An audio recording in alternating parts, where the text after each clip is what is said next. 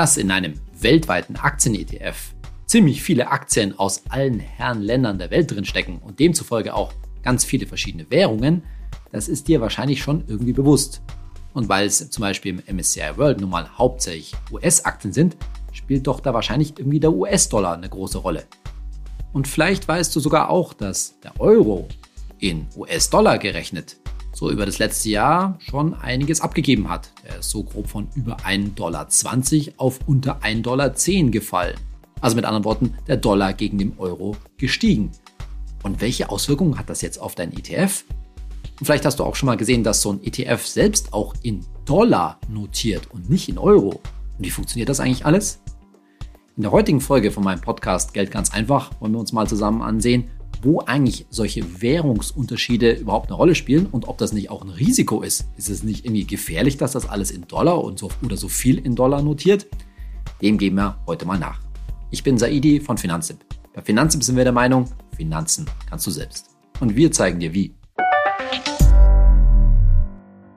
Ich muss dir mal etwas gestehen.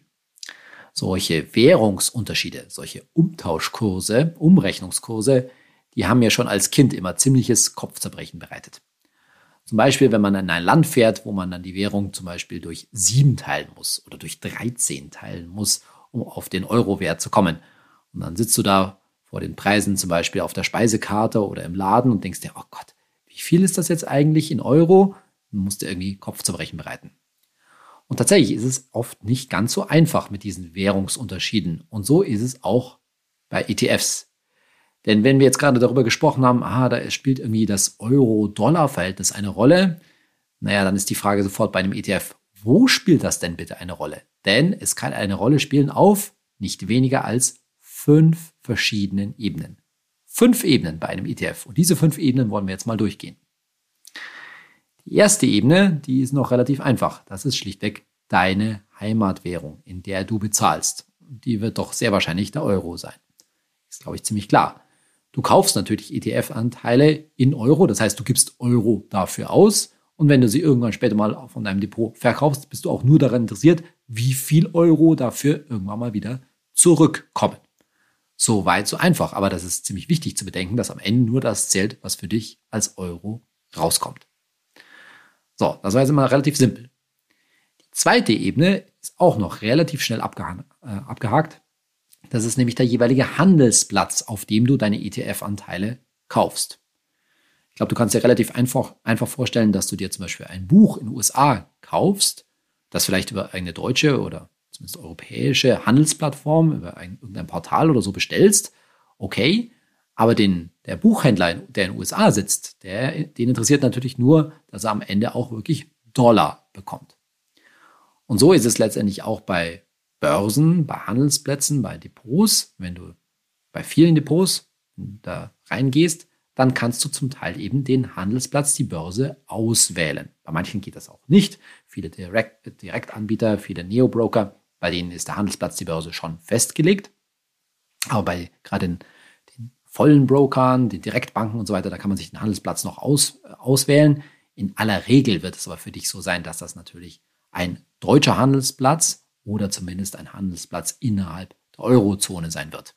Aber wenn es zum Beispiel tatsächlich mal über die Börse London gehen würde, dort wird in aller Regel in US-Dollar gehandelt. Aber wie gesagt, in der normalen Realität eines ETFs-Kaufs, zum Beispiel eines weltweiten ETFs, wirst du in aller Regel ja, von deinem deutschen Depot über einen zumindest in Euro notierenden Handelsplatz handeln, sodass da jetzt erstmal nur Euro im Spiel sind und die Währungsunterschiede noch, noch keine Rolle spielen. Wenn du dir die Frage nach Euro und Dollar, nach Währungsunterschieden in einem ETF stellst, dann hättest du an diese ersten beiden Ebenen wahrscheinlich gar nicht gedacht und tatsächlich spielen sie eben auch keine große Rolle. Klar, du zahlst den ETF, die ETF-Anteile natürlich in Euro und ah ja, da gibt es noch diese verschiedenen Handelsplätze, sofern du überhaupt auswählen kannst. Aber dass da jetzt Währungsunterschiede eine Rolle spielen, okay. Aber die dritte Ebene, an die denkst du vielleicht schon eher oder auf die bist du vielleicht schon mal gestoßen. Nämlich die Fondswährung oder auch die Indexwährung genannt. Was ist damit gemeint? Naja, wenn du dir zum Beispiel einen ETF von iShares anschaust, dann hat er irgendwie einen langen Namen, zum Beispiel vielleicht iShares Core MSCI World ETF und dann steht da manchmal dahinter USD, US Dollar. Und das liegt daran, dass der jeweilige ETF-Anbieter, die Fondsgesellschaft, in diesem Fall iShares bzw. die Muttergesellschaft BlackRock, dass die festlegen kann, in welcher Währung der jeweilige Fonds bzw. ETF, ein ETF ist ja nichts anderes als ein Fonds, verwaltet und gehandelt wird. Und das legt sie meistens danach fest, in welcher Währung der jeweilige Index, den der ETF abbildet, gehandelt wird. Und da es sich in diesem Beispiel natürlich um den MSCI World handelt, der MSCI World wiederum zu bekanntermaßen ungefähr zwei Dritteln aus US-Aktien besteht, ist natürlich hier die Indexwährung und damit auch die Währung des ETF der US-Dollar. In der Praxis spielt das auch wieder nur eine begrenzte Rolle, weil oftmals siehst du halt eben, dass irgendwo in einem Portal zum Beispiel angezeigt wird, dass entweder der ETF-Name auf USD endet, auf US-Dollar, oder das siehst du irgendwo Fondswährung US-Dollar. Und dann siehst du im gleichen Zuge plötzlich doch wieder den Kurs in Euro. Richtig. Weil sowohl in deinem Depot als auch auf irgendeinem Portal im Internet etc.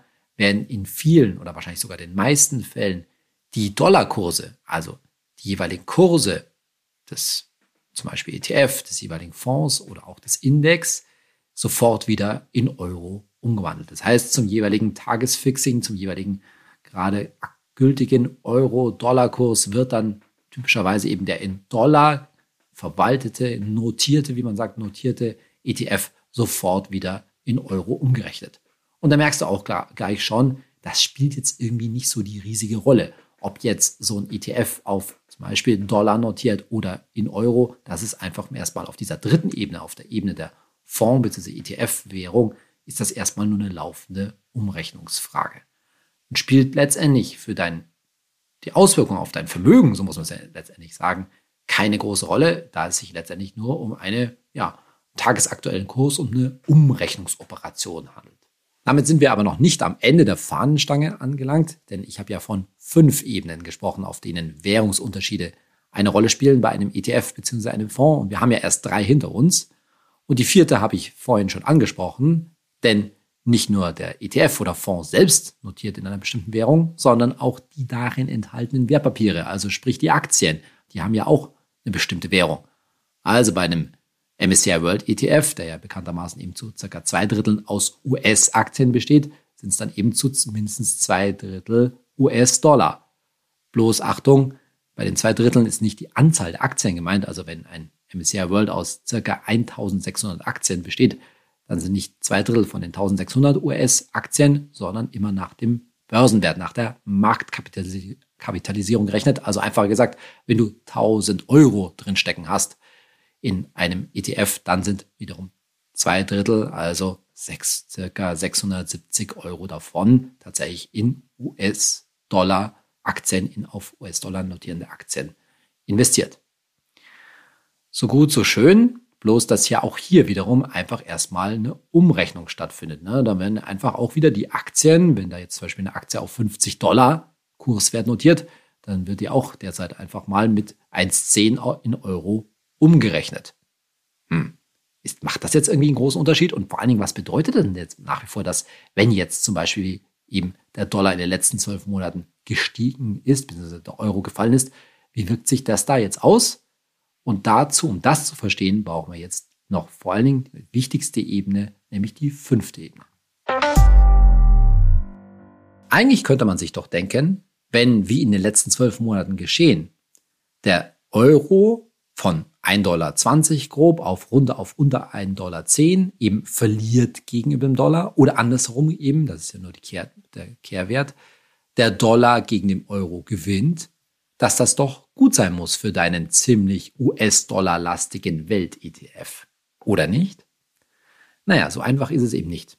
Denn die eigentliche Auswirkung von Währungsschwankungen, von Währungsgewinnen oder Verlusten gegenüber einer anderen Währung die läuft eben auf der fünften Ebene, nämlich in welchen Währungen wiederum die jeweiligen Aktien, also die jeweiligen Unternehmen, ihre Geschäfte machen.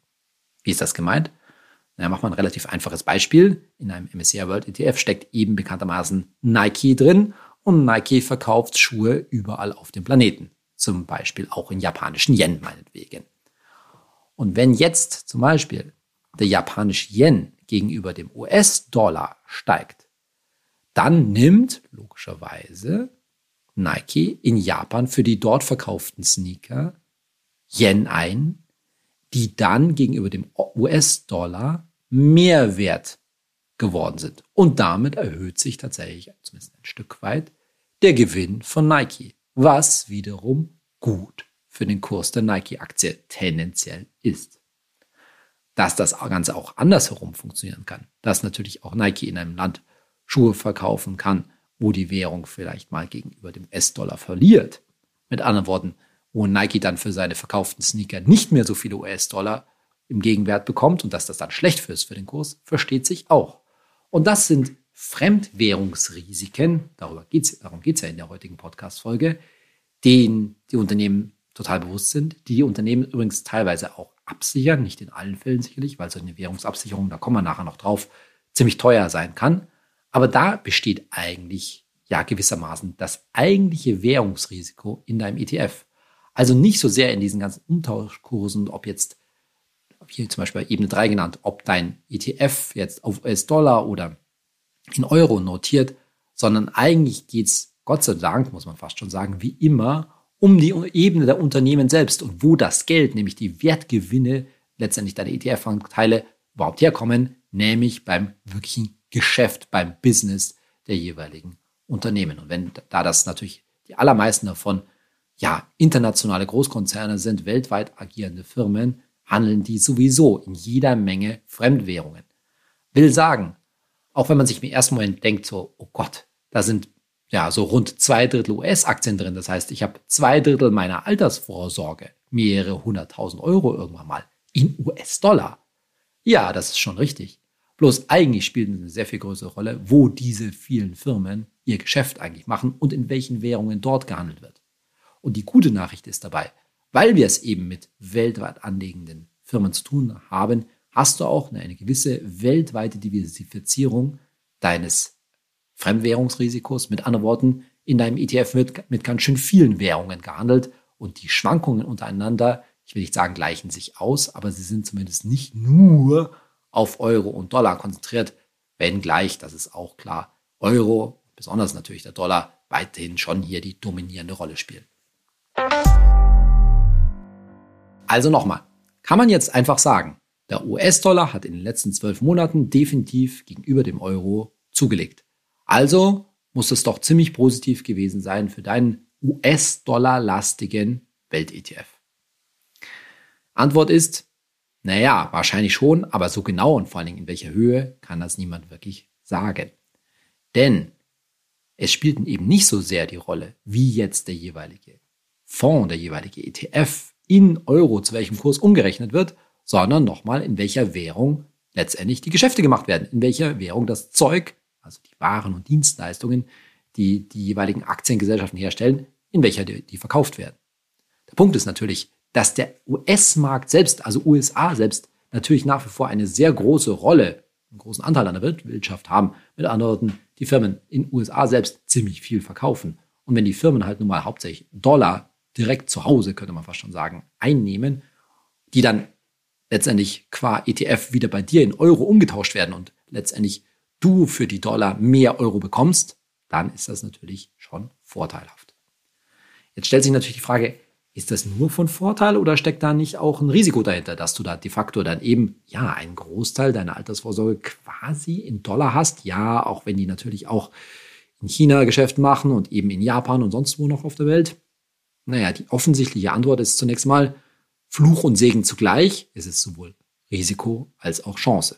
Die Chance hat man eben tendenziell in den letzten zwölf Monaten gesehen, dass der Dollar mal Gewinn macht und weil da eben relativ viel Geschäfte in Dollar stattfinden und so weiter, kann das positiv sein. Aber das ist jetzt nicht alles aus dem Rahmen. Das kann auch mal andersrum laufen, dass nämlich eben der Euro gegenüber dem Dollar gewinnt und deshalb der Dollar Verluste macht, was dann eventuell wahrscheinlich ja negativ für dein ETF ist. Und die Frage ist, sollte man dieses Risiko irgendwie vermeiden? Oder ist es gar keine gute Idee, das zu vermeiden? Ist es einfach eher eine, Chance, als die man es begreifen muss? Die Antwort darauf ist nicht so ganz einfach. Zunächst mal, wie ich schon gesagt habe, wenn man darin sowohl Chance als auch Risiko sieht, dann ist es in gewisser Weise eine zusätzliche Risikostreuung. Denn der Großteil der, des Rests deines Vermögens, wenn man jetzt mal vom ETF absieht, der liegt ja logischerweise in Euro.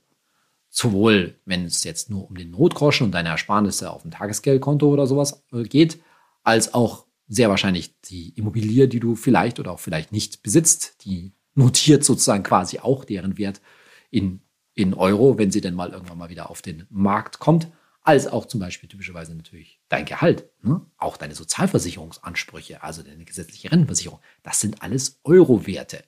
Und aus Gründen der Diversifikation spricht jetzt nicht so wahnsinnig viel dagegen, den anderen Teil deines Geldes, und zwar einen durchaus großen Anteil deines Geldes, letztendlich in Dollar zu halten. Denn ja, klar, ein großer Teil der Geschäfte, zum Beispiel in einem Welt-ETF, die werden natürlich in Dollar gezeichnet und deswegen spielt der Wert des Dollars hier schon auch eine große Rolle. Letztlich muss man klar sagen, dass du dich Währungsrisiken eigentlich immer sofort aussetzt, sobald du in unserem Fall die Eurozone verlässt. Sobald du also in irgendeiner Form Geschäfte im weitesten Sinne, in unserem Beispiel eben ETF-Investments in fremden Währungen außerhalb des Euroraums tätigst. Und damit meine ich nicht, dass man hiermit, dass ich hier vor den Risiken ausschließlich warnen will, sondern zu sagen, hey, hier besteht sowohl, so wie das beim grundsätzlichen Aktieninvestieren halt auch ist, eine Chance, der ein Risiko gegenübersteht. Und letztendlich, wie wir schon gesagt haben, dein Gehalt, deine Sozialversicherungsansprüche, eventuell deine Immobilie, deine Rücklagen, die liegen alle in Euro und so schiebst du zumindest einen Teil, gehörigen Teil deines Geldes, ja, auch in US-Dollar, aber sicherlich auch zu einem kleinen Anteil in norwegische Kronen oder auch in japanische Yen, nur um zwei Beispiele zu nennen.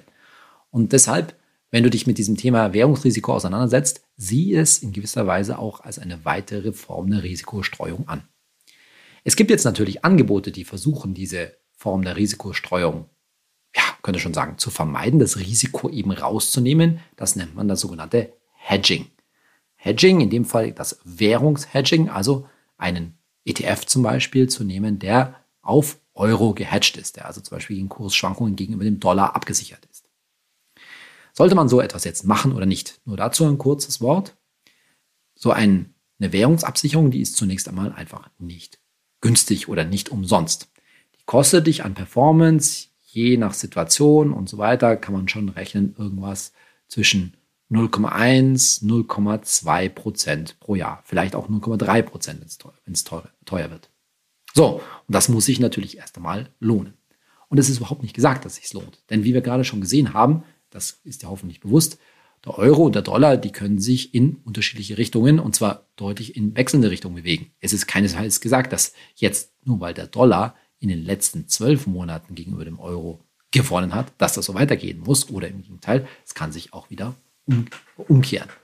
Woran das übrigens jeweils liegt, diese Währungsunterschiede, das hat vielfältige Faktoren und mal ganz deutlich gesagt, der Devisenmarkt, also genau der Markt dieser Währungsunterschiede, der ist in vieler Hinsicht noch viel schwieriger vorherzusagen, genau, im Grunde genommen, noch und noch äh, weniger vorherzusagen, als der, der letztendlich auch schon unvorhersehbare Aktienmarkt es ist. Das hängt mit vielen zusammen, mit den jeweiligen Zinsniveaus, dem relativen Zinsniveaus in den jeweiligen Währungsländern, also konkret bestimmt durch die US-Zentralbank FED und die Europäische Zentralbank. Das ist aber nur ein Faktor, da spiegelt sich logischerweise auch die Wirtschaftskraft, auch so Faktoren wie Inflation und so weiter, alles darin wieder. Am Ende ist es dann doch wieder die Frage, wo ist das Geld auf der Welt am besten angelegt? Denn langfristig wird es natürlich der Wirtschaftsraum und damit die Währung den Vorteil haben, ja, deren Wirtschaftsraum eben besser läuft, die wirtschaftlich in gewisser Weise stärker, äh, stärker ist. Und das jetzt vorherzusagen über die nächsten, wie auch immer, 10, 15 oder meinetwegen auch 30 Jahre, ist natürlich so gut wie unmöglich. Und auch darin, in so einer Unsicherheit, begründet sich mal wieder, dass du eben streuen solltest, nicht nur direkt sozusagen quasi über die Aktien, sondern über die Aktien jeweils auch auf ganz verschiedene Währungen. Und das Schöne ist ja immer wieder dasselbe, über so einen Welt, weltweit anliegenden ETF passiert es letztendlich völlig automatisch. In unserer Kategorie Hazer Idee heute eine Frage von Raven Century auf Instagram und sie oder er fragt, wie kommt es eigentlich, dass trotz des Ukraine-Kriegs sich der MSCI World immer wieder so gut erholt bzw. so stark performt? Klammer auf, und zuletzt so stark wieder gefallen ist. Also die Frage von Raven Century betrifft sicherlich, dass man irgendwie denkt, wie hängt eigentlich die ganze Börsenentwicklung und zum Beispiel der MSCI World mit dem Kriegsgeschehen zusammen? Und ich habe dazu ja schon mal in einer Podcast-Folge einiges gesagt, aber vielleicht nochmal für dich auch die, der grundsätzliche Hinweis, auch wenn der Ukraine-Krieg, glaube ich, nach wie vor natürlich offensichtlich die Nachrichten beherrscht und auch, glaube vieles in unserer persönlichen Wahrnehmung und so weiter, müssen wir uns am Ende dann doch klar machen. Natürlich ist es ein bedeutender Einschnitt und auch ein für die Weltwirtschaft durchaus relevanter Krieg, aber er bestimmt halt nun mal nicht alles. Und es passiert so einiges mehr, dass die Börsenwerte, die Börsenkurse, die ja immer eine Wette oder Erwartung an, auf die Zukunft darstellen, beeinflusst. Und da will ich nur mal nennen, ja, natürlich spielen so Sachen wie, dass sich jetzt die Lieferketten verändern, dass auf einmal Länder und Unternehmen in den Vordergrund treten, die auf anderen, anderweitig Geschäfte machen, zum, zum Beispiel Gasexporte aus den USA auf einmal, ja, vielversprechend aussehen, dass natürlich auch Waffenhersteller, das muss man auch ganz klar sagen, davon profitieren. Das sind alles Dinge, die sich auf die Börse auswirken. Und gerade jetzt, zum Beispiel am heutigen Montag, wenn die Börsenkurse mal wieder nachgeben, macht sich halt mal wieder das Inflationsgespenst insbesondere breit, nämlich dass Zinserhöhungen durch die Notenbanken, die ja bekanntlich schlecht sind, zunächst mal für Aktien, ja, sich nicht nur ankündigen, sondern die Befürchtung halt eben herrscht, dass die, wie gesagt, es geht um Erwartungen an die Zukunft, dass die womöglich höher ausfallen in Zukunft als bisher gedacht. Mit anderen Worten, es spielen halt immer ganz viele Faktoren eine Rolle, jenseits eines großen beherrschenden Themas wie des Kriegs. Auch Corona ist immer noch nicht vorbei, das muss man sagen. Und sicherlich ein Teil der Erholung ist, dass wir mal wieder eine vermeintliche, aber wahrscheinlich doch vorherrschende Corona-Pause haben. Und man wird sehen, wie die nächste Welle, die sicherlich kommen wird, wie schlimm die ausfällt. Vielleicht fällt sie nicht so schlimm aus. Oder, oder ob sie dann doch die weltweite Wirtschaft auch wieder stärker betreffen wird. Das heißt, nach der Auswirkung von einzelnen Gründen auf die große, große Weltwirtschaft und damit zum Beispiel den MSCI World zu fragen, macht meistens nur begrenzt und oft auch nur kurzfristig Sinn. Da spielen einfach dann zu viele Faktoren eine Rolle, was die ganze Sache ja am Ende her so unvorhersehbar macht und man sich letztendlich wie immer nur darauf verlassen kann. Langfristig werden die Gewinne der Unternehmen sehr wahrscheinlich steigen und uns die Chance auf eine Rendite oberhalb der Inflation bieten, wie du das ja mittlerweile schon so oft von mir gehört hast. Wenn es also um dieses ganze Gewirr von Ebenen geht und wo überall US-Dollar und Euro und Yen, was noch alles in deinem ETF eine Rolle spielt, am Ende ist die Antwort wieder mal, und ich will dich nicht langweilen, ganz einfach. Du brauchst dich um die ganzen Währungsunterschiede bei einem weltweit anlegenden Aktien-ETF, der für deine Altersvorsorge arbeitet, keine große Rolle, keinen großen Kopf machen, es spielt für dich keine große Rolle, denn letztendlich tut es genau das, was es soll. Es streut dein Geld über viele Länder der, der Welt und damit aber auch über viele Währungen und sorgt letztendlich über diese vermeintlichen Risiken auch für einen gewissen Risikoausgleich und für ausgewogene Chancen. In unserer nächsten Folge von meinem Podcast gehen wir ein bisschen zum Thema Steuern zurück, denn vielleicht auch ein bisschen eine Angelegenheit für, wenn du ans Elternwerden denkst, wenn eure Familienplanung ansteht, aber auch sonst setzt du dich vielleicht gerade dieser Tage auch mit dem Thema Steuererklärung mal wieder auseinander und dann kommt das Thema Steuerklasse mal wieder zum, zum Vorschein und du fragst dich, hey, mit der Steuerklasse kann man da nicht eigentlich schlaue Sachen anstellen? Wann lohnt es sich eigentlich, die Steuerklasse zu wechseln und kann man damit nicht auch viel Geld sparen? Und die Antwort lautet ja, aber nur in bestimmten Situationen und nicht einfach so, wenn du nicht, ist es nicht ganz so einfach vielleicht, wie du denkst. Aber ja, man kann mit der Steuerklasse durchaus eben schlaue Sachen machen. Dazu in meiner nächsten Folge von diesem Podcast und ich hoffe, du bist auch dann wieder mit dabei. Bis dahin, dein Saidi.